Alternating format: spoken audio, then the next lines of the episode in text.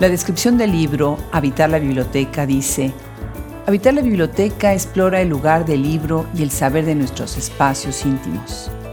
Trece mujeres, artistas, libreras, escritoras y curadoras de libro reflexionan en torno a sus libros y bibliotecas. El día de hoy nos da mucho gusto recibir en este espacio de Hablemos Escritoras a Wenjael Huesca Reyes, que es parte de este proyecto Habitar la Biblioteca. Con una obra de lo más interesante con traducción al sueco, nos acompaña el día de hoy para platicarnos de este proyecto y de su propia carrera. Bienvenidos a Hablemos Escritoras, un espacio que está dedicado a hacer visible la obra de escritoras contemporáneas y de todos los tiempos. Interesantísimo el tema del día de hoy. Bienvenidos, yo soy Adriana Pacheco.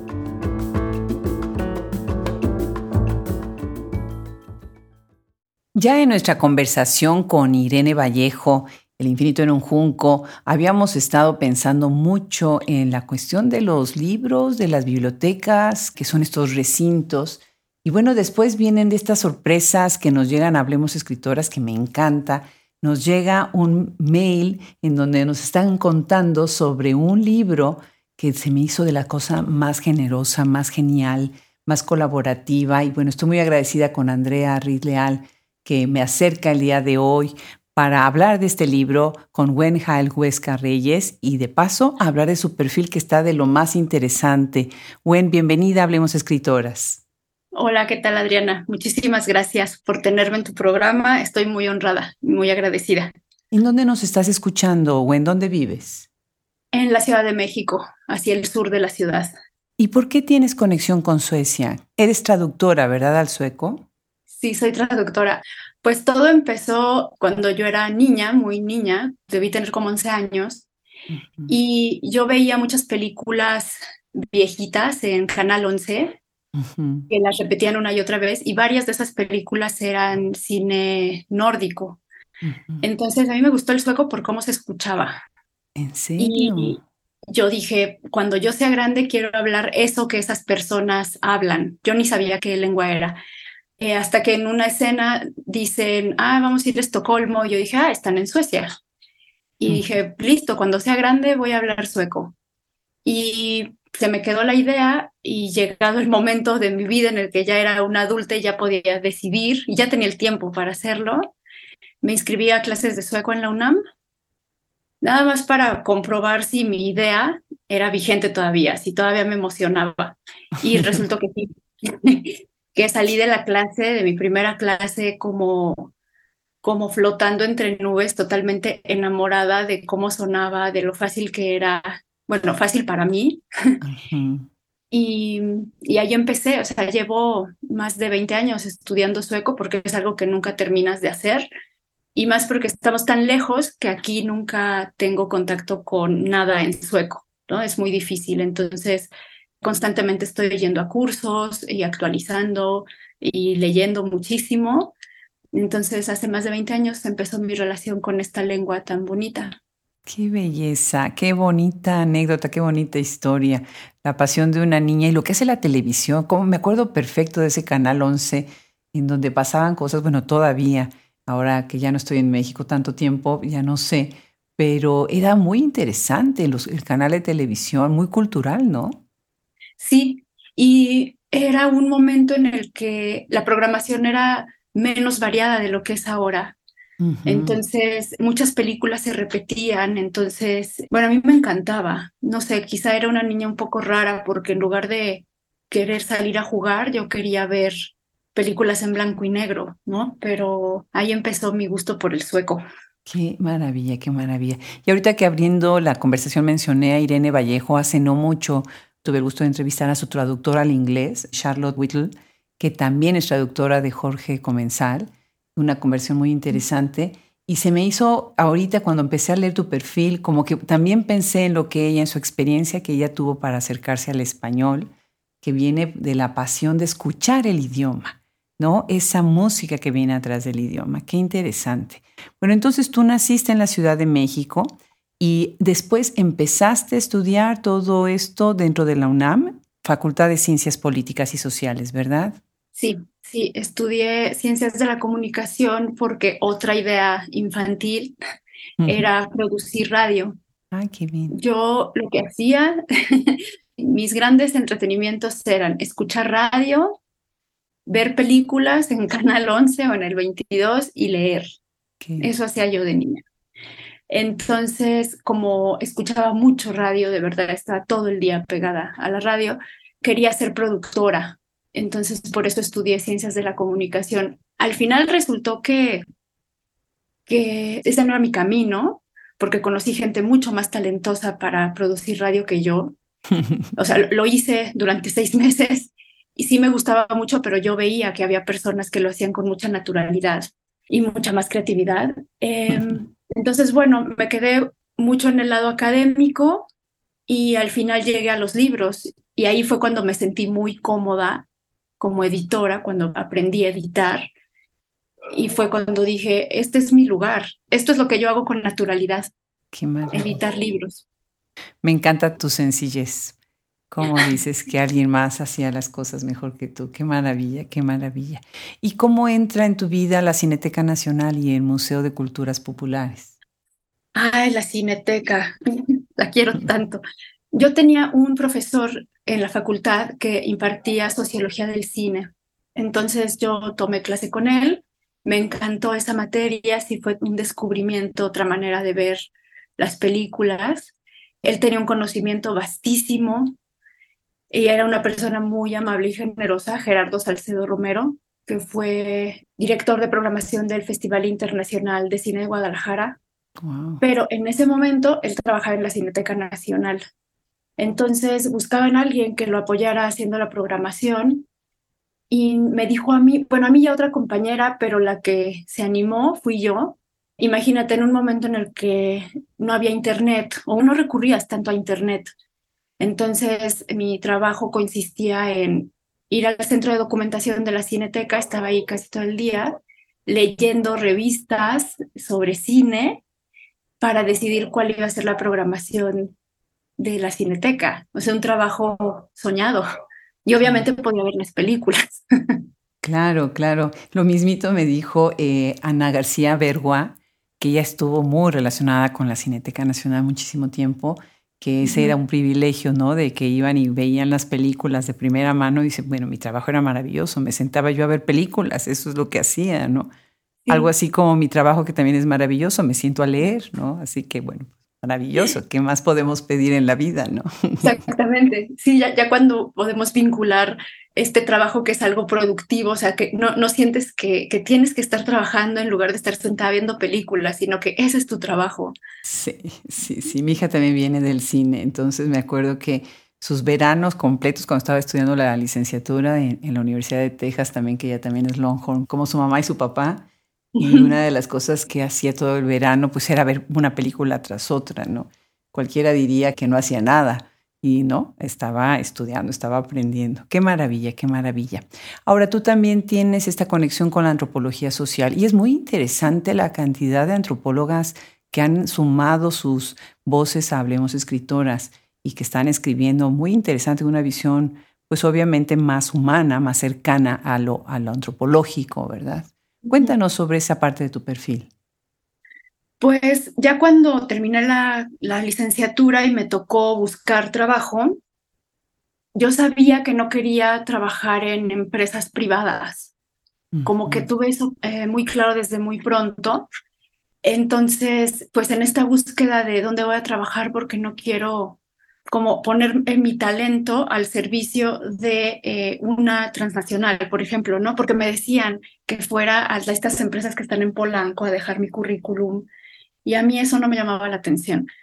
Entonces, buscando y buscando, llegué a la UNAM, a un programa universitario en ese momento, programa universitario México Nación Multicultural.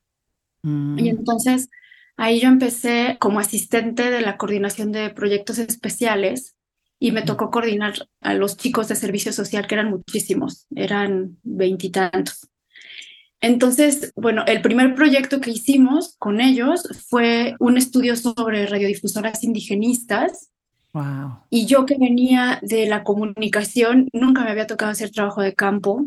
nunca me había tocado como tener esa perspectiva tan cercana y me encantó.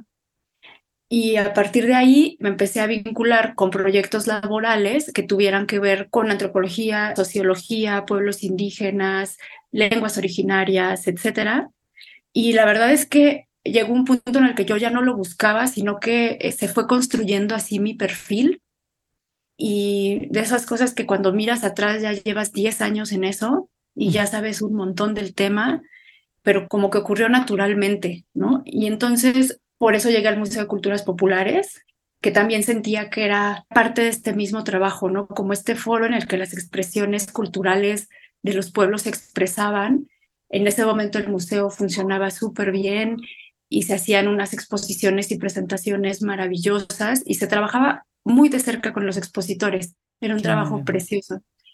Entonces, mientras más conocía este tipo de trabajo, menos me quería alejar. Y al final acabé editando contenidos de ciencias sociales, que primero fue mucha antropología social y ya después se expandió a historia, ciencia política, lingüística, geografía, ciencias sociales en general. Y te digo, fue un perfil que se fue construyendo casi que solito. Y ahora cuando miro atrás digo, uy, ya llevo 15 años editando ciencias sociales. O sea, aunque no estudié antropología social, tengo un conocimiento sobre los movimientos, las teorías, las hipótesis, ¿no? Y entonces es súper valioso porque estoy leyendo de pronto algún libro, corrigiendo un texto y dicen, ¿cómo dijo tal persona? Y yo digo, mm, no, no lo dijo en ese libro, porque pues claro, no, algunos sí los he leído o me ha tocado editarlos, pero sobre todo es que estoy muy en contacto con esa información y eso me da una visión muy amplia del mundo y de la gente en general, que agradezco muchísimo. No soy antropóloga, pero he leído muchísima antropología. Qué maravilla. Y para quienes nos están escuchando, si tienen el gusto, si tienen la oportunidad de visitar la Ciudad de México, no se pierdan el Museo de Culturas Populares, una de las joyas que hay en la ciudad. Y obviamente, bueno, una probadita de la Cineteca Nacional son espacios maravillosos, nada más ver los edificios y ya después entrar a ese mundo que es increíble de la cultura mexicana. Pues felicidades por ese trabajo, buen qué gusto, ¿no? Qué años tan lindos has de haber pasado en estos espacios. Sí, la verdad me lo he pasado bien, he disfrutado muchísimo. Ya lo creo, ya lo creo. Bueno, al estar cerca del idioma sueco, pues tienes un privilegio que nosotros no tenemos, por lo menos yo no, y es leer literatura sueca. Cuéntanos un poco sobre esta literatura, nada más para que nos dé envidia. ¿Qué es lo que has encontrado ahí, que has descubierto que te emociona de esa literatura? Pues me gusta mucho, sobre todo la literatura contemporánea, y lo que más me atrae es que trata temas que no se tratan en la literatura latinoamericana o la que se escribe en español. Entonces, por ejemplo, me gusta mucho la literatura infantil en general, pero la de Suecia es maravillosa porque tiene todo este pensamiento inclusivo. Incluso hay una editorial dedicada a temas de inclusión. Y no mm. solo de sexualidad, sino de capacidades físicas, capacidades intelectuales. Entonces me gusta que se hablan estos temas con muchísima libertad y sobre todo que hay un mercado que lo consume, hay editoriales que lo proponen y un público lector que lo consume muchísimo. Entonces eso hace que los temas, una gran variedad de temas circulen de manera muy prolífica. Eso me encanta. También la literatura juvenil siento que le da una voz propia a los jóvenes, a los adolescentes, que habla de sus problemas, porque creo que lo que tendemos a hacer es verlos como personas chiquitas, ¿no? O hacer menos sus problemas, como, ay, te peleaste con tu amiga. Bueno, pero cuando crezcas vas a ver que ese problema es pecata minuta. Y creo que no debemos hacer eso, que ese es el mundo que ellos están sintiendo y experimentando y que tenemos que darle un valor, porque a partir de cómo ellos gestionen esos problemas es el adulto que van a ser entonces, la literatura sueca contemporánea, hay muchísimas novelas juveniles y justo hacen esto, como retomar los problemas que vive la juventud desde su perspectiva y darles importancia. Entonces me parece que es una juventud que se siente escuchada, que se siente comprendida y que sabe que puede levantar la mano, expresar su problema y nadie lo va a hacer menos, nadie va a decir, ay, chiquito, cuando crezcas vas a entender el mundo. Mm. Entonces eso me gusta muchísimo de la literatura contemporánea sueca.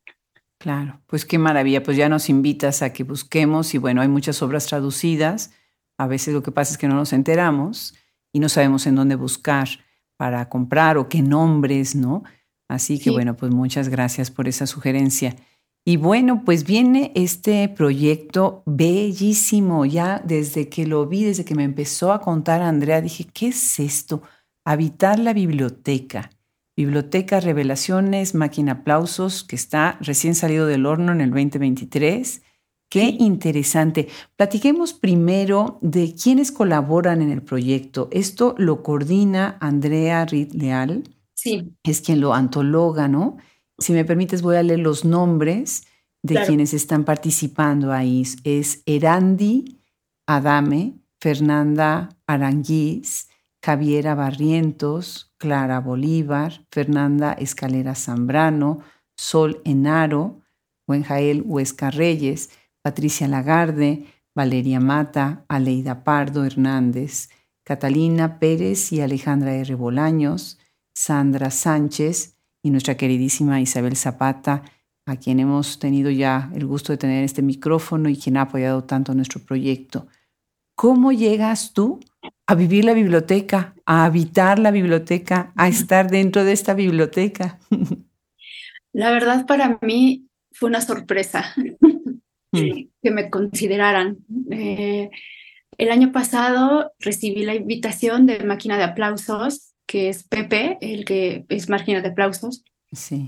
Y yo había platicado con él alguna vez, él también traduce, entonces nos contábamos qué estás traduciendo ahorita. Y yo había participado ya en otros proyectos de autopublicación y publicaciones experimentales, digamos. Entonces un poco de ahí conocía eh, a Pepe y un poco ese mundo. Y me sorprendió mucho cuando me dijo, oye, estamos haciendo este proyecto con Andrea, con Biblioteca Revelaciones, y nos gustaría que participaras. Sí fue totalmente una sorpresa, estoy súper agradecida con ellos. Y más bien leí el archivo que nos mandaron para contarnos del proyecto. Y entonces, claro, si yo soy traductora y editora, pues tengo que ver con bibliotecas. Obviamente tengo mi biblioteca personal, y, es cuestión de simplemente abrir la puerta a esa reflexión, ¿no? Estos objetos cotidianos con los que convivimos todos los días, más en nuestra profesión. Entonces, ¿cuál es la, la relación que tenemos con los libros? Es una reflexión que yo ya tenía desde hace tiempo atrás, sobre todo con el acto de leer, que a eso dediqué mi tesis de maestría. Entonces, yo había escrito este texto, que es el que se publica, que se llama Pulsión de Código. En ese momento no tenía título todavía, que es una reflexión sobre todo lo que leemos, que no son letras, que no son sistemas de escritura. Y creo que es importante partir de ahí, de cómo nos relacionamos con el mundo a partir de nuestro cuerpo, ¿no? Entonces les conté que yo tenía este texto, que tenía más o menos esta idea, y fue súper bien recibido. Eso también se los agradezco. Me dijeron, sí, adelante, nos encanta la idea. Después ya tuvimos otras reuniones en donde conocí al resto de las participantes y no puedo más que sentirme súper, súper honrada de compartir con ellas publicación. Algunas ya las conocía como Isabel, que con ella estuve en un proyecto de traducción en 2021 Valeria Mata, que ella es gran amiga mía desde hace unos años, pero había otras, por ejemplo, Javiera, que también la conozco y también es muy querida, pero yo sentía que eso era como las grandes ligas, mm. ¿no? Porque yo no estoy acostumbrada a publicar, yo estoy acostumbrada a editar, yo estoy siempre en el detrás de cámaras, ¿no? Yo hago que tu libro quede increíble, no es que yo publique, ¿no? O traduzco los textos de otros que me parecen súper interesantes o por ejemplo estos textos en sueco, ¿no? Y ponerme en este lugar de autora me costó un poco de trabajo, sí tenía ganas como de ensuciarme más las manos, ¿no? De corregir los textos, etcétera, pero, pero dije, no, vamos a ver qué se siente estar de este lado. Y me parece un proyecto muy necesario, ¿no? Reflexionar sobre estos objetos. Eh, y me parece que es una discusión que ocupa poco espacio en general, ¿no? No hablamos de eso. Y a mí lo que me gustó mucho, por ejemplo, de mi maestría fue que fue un espacio en el que yo podía discutir estos temas del libro, la lectura, la producción editorial. Y los que nos dedicamos a esto, siento que sí necesitamos esos espacios. Entonces, habitar la biblioteca es un esfuerzo por poner otra baldosita de espacio en la que podemos dialogar sobre estas inquietudes desde muchísimos puntos de vista. Entonces, me siento muy feliz, muy honrada, muy emocionada porque es muy reciente. El libro se presentó apenas este sábado en el Museo del Chopo. Qué bien. Entonces sigo emocionada, de hecho, de, de, verlo, de tenerlo en mis manos y ver que ya fue posible, ¿no? Que ya es una realidad. Qué maravilla. Pues qué gusto tenerte acá ahora que apenas se acaba de presentar el libro. Qué maravilla. Fíjate que las bibliotecas han estado mucho en mi mente desde hace mucho tiempo porque siento que toda esta gran, este gran esfuerzo, esta inercia que se está creando por hacer visible la escritura y la obra de escritoras, tiene muchas partes, muchas piezas, es una cadena enorme que llega hasta el lector, ¿no? Uno de esos eslabones de esta cadena, pues obviamente son las bibliotecas. Y siempre me pregunto, como lo dije en la conferencia en el Lozano Long Institute hace un año, siempre me pregunto cómo las bibliotecas están actualizándose en el momento, ¿no? De qué manera realmente están entrando en esta conversación o nos estamos quedando en los sistemas pues, más tradicionales, ¿no?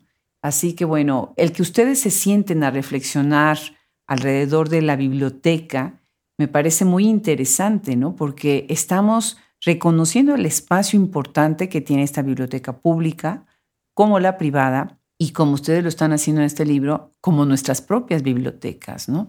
Así que bueno, me parece muy interesante. En lo que me mandó Andrea me encanta, dice, este libro es también una apología a los libros y la palabra escrita y reconoce las bibliotecas como sitios afectivos, creativos, vulnerables, abiertos y en constante construcción. Es exactamente como yo me imagino las bibliotecas. Porque como tú bien dices, pues nosotros no salimos de ahí, ratones de biblioteca, y pues desde ahí queremos construir una nueva generación de lectores y reforzar los que ya hay, ¿no? Desde este momento, ¿no? ¿Por qué no leemos una parte? Está muy interesante porque además gráficamente el diseño del libro está muy vanguardista, están ustedes tratando verdaderamente de deconstruir desde la imagen, desde la fragmentación ¿no? visual, todo lo que es pues lo que se podría pensar en un libro como texto, ¿no?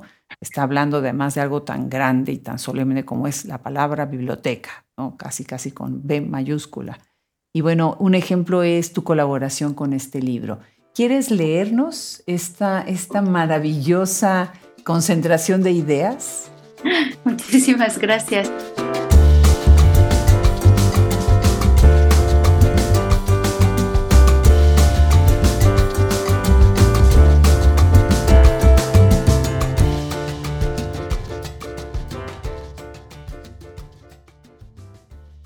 Pulsión de código. Leer el cielo. Notar la dirección del viento en la piel. Leer las nubes. Los sentidos detectan el movimiento de las hojas de los árboles, el sonido de las ramas agitadas. Leer el mar. Percibir la humedad del aire en la playa. Escuchar el agua, se mueve violenta, golpea rocas, mana de un cerro, se acelera al caer. Descifrar el silencio. Leer la tierra, rastros en la nieve, ¿a dónde van? Seguir las huellas. Las piedras son mensajes, textura, color, tamaño, forma.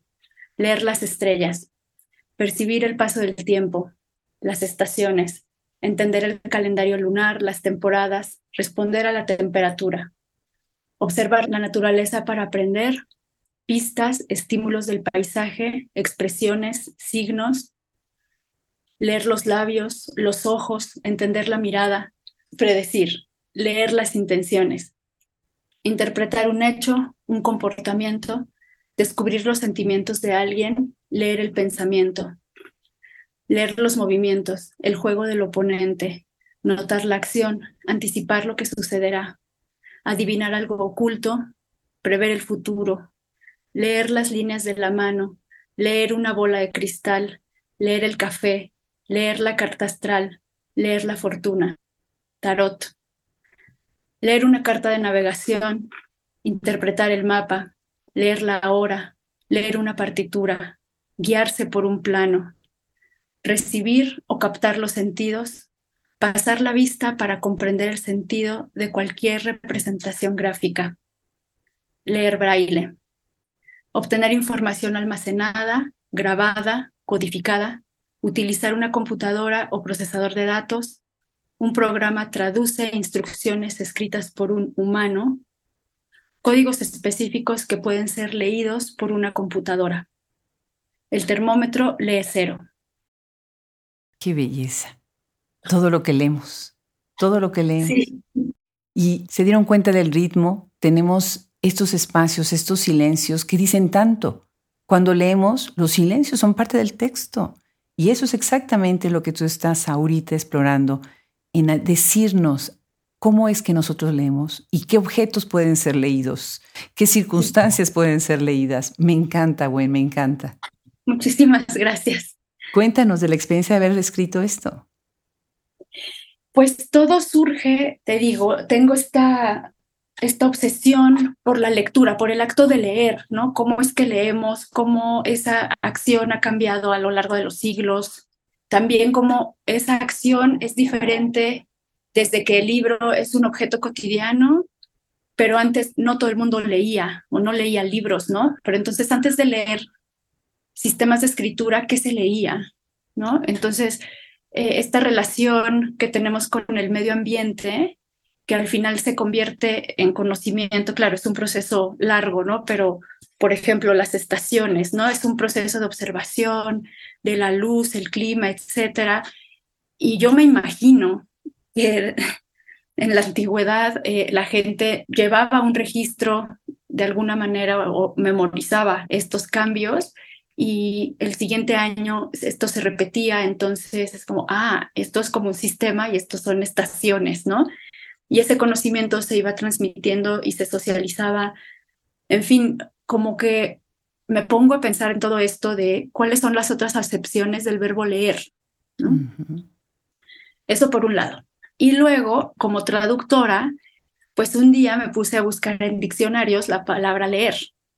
Entonces busqué en el diccionario de la Real Academia Española y luego busqué en el diccionario de la Academia Sueca, por supuesto, y resulta que si bien la primera acepción es muy parecida, después vienen otras acepciones y entonces ahí me empezó a intrigar mucho que cada lengua le da otros significados a la palabra leer. Entonces consulté otros diccionarios en otras lenguas, italiano, noruego, polaco, portugués, francés, inglés, quizás se me está escapando algún otro, y entonces empecé a traducir las acepciones de estos otros diccionarios. Eh, bueno, yo no hablo polaco, pero tengo amigos polacos, entonces les pedí ayuda. Y entonces empecé a reunir todas las acepciones que no tuvieran que ver con sistemas de escritura. Entonces, por ejemplo, esto de leer los labios, ¿no? Y entonces dije, bueno, porque siempre pensamos en, cuando uno dice la palabra leer, siempre nos imaginamos a alguien con un libro en las manos pero por ejemplo las personas ciegas, entonces dije, claro, hay otras maneras de percibir el mundo con todo el cuerpo, no solo con los ojos, y eso me llevó después a la lectura de Juhani Palasma, Los ojos de la piel, que es este arquitecto finlandés que habla de nuestra percepción de los espacios a través de la mirada y cómo la mirada ha ganado supremacía sobre los otros sentidos. Entonces, junté como todas, intenté juntar todas estas reflexiones con estas acepciones que hablan de leer o interpretar estímulos que no son necesariamente visuales y que no son necesariamente símbolos escritos. Y entonces, ya que tenía como una buena colección, Bueno, esto fue un proceso muy largo, ¿no? Mis procesos de creación son larguísimos. Entonces esto se quedó descansando un rato, luego lo retomé, lo acomodé, no me gustó, lo volví a acomodar de otra manera, etcétera. También retomo algunas frases de algunas novelas, no sé, estar leyendo alguna novela y que de pronto digan, ah, seguir las huellas en la nieve. Les digo, claro, la nieve también se puede leer, ¿no? Y como aquí en México no hay nieve, era algo que se me había escapado. Mm. Entonces, bueno, esto de las piedras, ¿no? En Japón hay todo un sistema de comunicación por piedras, ¿no? O sea, si yo te regalo una piedra de cierta forma y cierto color, quiere decir que te estoy pidiendo una disculpa por algo que hice, ¿no? Y este código no lo conocemos, pero nos estamos expresando no con palabras, sino con un objeto que ni siquiera fue creado por el hombre, ¿no? Sino es un objeto creado por la naturaleza y nosotros le asignamos un significado. Entonces dije, claro, esto es mucho más complejo. Todo el tiempo estamos buscando símbolos o asignando significados y a partir de eso creamos un código y con esos códigos nos comunicamos. Entonces por eso se llama pulsión de código, porque tenemos esta necesidad de codificar todo y crear un lenguaje para transmitir ideas. Creo que al final es como la base de la comunicación humana y que, claro, en los últimos tiempos nos hemos centrado muchísimo en la escritura. Claro, esto empezó, digamos, desde Gutenberg, pero ahora con las redes sociales, etcétera, es que miramos todo el tiempo. O sea, yo no creo que las personas ciegas tengan un uso tan intensivo de redes sociales como las personas que sí vemos, ¿no? Porque todo es visual. Entonces, claro, hay que hablar de cómo nuestro cuerpo siente, nuestro cuerpo interpreta, ¿no? O sea, es invierno, abro la ventana, hace frío, entonces yo sé que me tengo que poner un suéter, ¿no? Algo tan sencillo como eso, o sea, también hay cosas que están en nuestra cotidianidad y las damos por sentado. Bellísimo. Entonces es un poco rescatar, ¿no? En nuestro cuerpo, la sensibilidad de todo nuestro cuerpo, no solo de los ojos. Y luego viene la parte de las máquinas, ¿no? ¿Cómo le asignamos la palabra leer a mecanismos artificiales. Entonces decimos, ah, es que mi computadora no puede leer el archivo. ¿No? Entonces, eso también me interesaba, cómo trasladamos la experiencia sensitiva a la tecnología, ¿no? Y me llama mucho la atención que la manera correcta de leer la temperatura, por ejemplo, uno dice, el termómetro lee, y es como, un termómetro no puede leer, pero así se dice. O sea, la manera correcta no es el termómetro indica, bueno, claro, se, se puede usar, pero la frase, digamos, correcta por antonomasia es el termómetro lee. El termómetro lee cero o lee 15, eh, qué sé yo. Entonces eso me, wow, me, me fascinó. Dije, ¿cómo, ¿cómo extendemos los significados a un montón de otros universos y lo damos por sentado. Entonces hay que hacerlo evidente. De ahí salió este texto. Es una mezcla de un montón de ideas y bueno, intenté vaciarlas todas aquí en Pulsión de Código. Bellísimo, bellísimo, bellísimo. El libro además está, bueno, ¿qué les puedo yo decir? Increíble. Hace no mucho entrevisté que va a estar también en el podcast a quienes hicieron un libro que se llama Un gabinete para el futuro, que es sobre objetos, y lo coordinó Gisela Jefes. Y bueno, ahorita que tengo este libro enfrente de mí, no lo tenemos que tener en Hablemos Escritoras, en Shop Escritoras, lo tienen que ver en Estados Unidos. El formato, o sea, ahorita voy a platicar sobre algunas colaboraciones, pero déjenme mencionar rápidamente, esto está hecho con proyectos Ningüem, Maru Calva y Roberta Schroeder, o Schroda, si lo queremos decir en alemán, ¿no? Impresión, Impresos México, María José Balvanera. Y bueno, tiene un tiraje pequeño porque, bueno, son estos libros que se hacen con estas organizaciones que están haciendo todo de manera un poco más artesanal. Pero lo que me encanta también es, por ejemplo, cómo lo presenta Andrea Reed, ¿no? Desde el principio nos dice, es una especie de cadáver exquisito de la Biblioteca Personal de Artistas, Poetas, Bibliotecarias, Editoras e Investigadoras.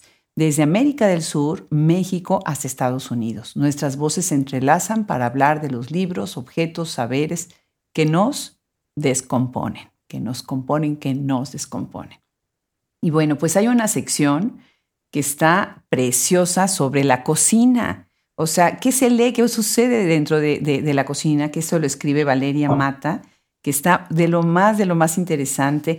Isabel Zapata, su colaboración es una visita guiada, me encantó, que es en formato de diario, no día uno, día dos. Después se habla, por ejemplo, de la biblioteca del polvo, que también se me hace genial. Y bueno, pues además tienen todas estas imágenes que pues constituyen lo que son las palabras, ¿no? Cómo formamos el grafo, la grafía de la palabra, muy interesante. Y bueno, pues me podría yo estar horas diciéndoles y describiéndoles esta belleza de proyecto, que es un libro proyecto y que yo creo que debemos de veras revisar y entender desde la perspectiva que ustedes nos están proponiendo, ¿no? Muy, muy interesante. Cuéntanos un poco acerca de la recepción. Ya salió este libro, ¿qué piensan hacer con él? ¿A qué retos se están enfrentando ahora que el proyecto ya está fuera? Pues justo platicaba con Andrea y le preguntaba si ella se esperaba que el libro despertara todas estas inquietudes y todo este interés. Y me dijo que no, que está muy sorprendida, al igual que todas las autoras, porque claro, uno hace algo desde sus propios intereses, pero no sabes cuál va a ser la reacción en el otro, ¿no? Entonces está muy sorprendida, estamos muy contentas. La presentación estuvo muy bien, fueron no sé cuántas personas, pero seguro había 80 personas o más en el Museo del Chopo.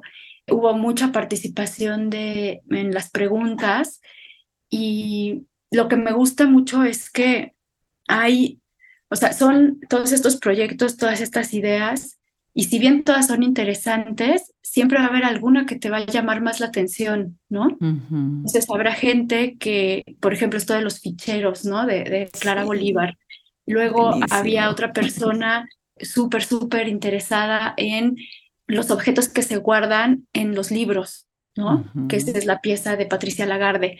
Entonces, me parece que es un libro que interactúa con muchísimo pensamiento y que hay para todos, ¿no? Para todos los gustos, desde reflexiones muchísimo más clavadas hasta esta sencillez ¿no? de los objetos que guardamos dentro de un libro y diez años después abrimos ese libro y nos encontramos con un boleto del cine, una fotografía, un ticket, ¿no? De alguna compra que hicimos, qué sé yo. Que funcionaron como bookmarkers, ¿no? Como separadores. Exacto, como separadores. O dijimos, ay, voy a poner esto aquí para que no se me olvide. y, al final sí lo olvidamos, ¿no? Y diez años después lo rescatamos. Es como igual hacer un poco de arqueología en la biblioteca. Lo que hace Sandra Sánchez, cómo garabateamos cuando estamos aburridos un libro, cómo editamos, ¿no? Yo tengo, por ejemplo, libretas en donde si las ves hay florecitas y ya cuando en alguna página, ya sabes, alguna de esas libretas estabas tomando alguna clase, cuando yo ya tengo florecitas es porque yo ya, ya, ya se acabó, ya dejé de estar en la clase. cuando empiezo a hacer florecitas, ¿no? Y este me encanta porque además con tinta roja le pone arriba, pare de sufrir, tome mezcal. Genial, qué cosa, buen, maravilloso. Sí, exacto. Entonces a mí me da mucho gusto y nunca voy a estar lo suficientemente agradecida, nunca lo voy a poder expresar, de que se abriera este espacio para reunirnos y sobre todo que tuviera esta claridad de que fuéramos solo mujeres, mujeres dialogando, porque me parece que hay que decirlo, aunque se ha dicho mucho, no hay suficientes espacios, ¿no? Entonces, eh, me gustó mucho la idea desde el principio que se planteó como que somos mujeres hablando de nuestras pasiones o de nuestros oficios, de nuestras profesiones, que todas se relacionan con los libros y, la lectura y con estas bibliotecas, este inventario, estas colecciones que tenemos en casa que a lo mejor empiezan de manera casual o de manera muy tímida, que son los libros de la escuela, qué sé yo, y después de unos años toma vida propia y dice mucho de nosotros mismos. Entonces me encanta este proyecto, le está yendo muy bien. Va a haber otras presentaciones el 5 de marzo en la librería Utópicas mm. y así se, se, van a estar programando otras para que todos los interesados puedan acercarse y conocer a algunas de las autoras y por supuesto eh, adquirir el libro, que voy a hacer un comercial. Son muy poquitos ejemplares entonces, no lo piensen, si lo quieren comprar, búsquenlo. y cómprenlo ya porque son muy poquitos ejemplares los que se hicieron. Y unos se van a ir a Estados Unidos. Unos se van a ir a Estados Unidos, exacto, otros se van a, Colombia, yo me los voy a llevar a la Feria del Libro de Bogotá. Entonces, bueno, se van a acabar. Sí, sí, así que comerciales de los dos lados. Tú lo haces, yo también lo hago. Será un orgullo, será un orgullo para Shop Escritoras, porque es un proyecto de mujeres, porque es un proyecto colaborativo, porque es un proyecto inteligente y porque es un proyecto creativo. Tiene todo lo que necesita un libro. Mil gracias, Gwen. Felicidades por tu trayectoria. Felicidades por hablar sueco. Qué bueno que hablas sueco. Y muchas felicidades por todo esto que están haciendo dentro de las bibliotecas a través de una biblioteca. Bienvenida de nuevo a Hablemos Escritoras. Fue un placer tenerte en este micrófono. Muchísimas gracias a ti. A mí me encanta Hablemos Escritoras. Este proyecto igual, súper valioso, con las intenciones muy claras desde un principio, tan necesario y tan relevante. Me siento súper honrada de formar parte del acervo. Muchas gracias a ti y a tu equipo, Adriana. Al contrario, en nombre de todos ellos, mil, mil gracias. Pues va un abrazo grande para la Ciudad de México. Sí, gracias, igualmente.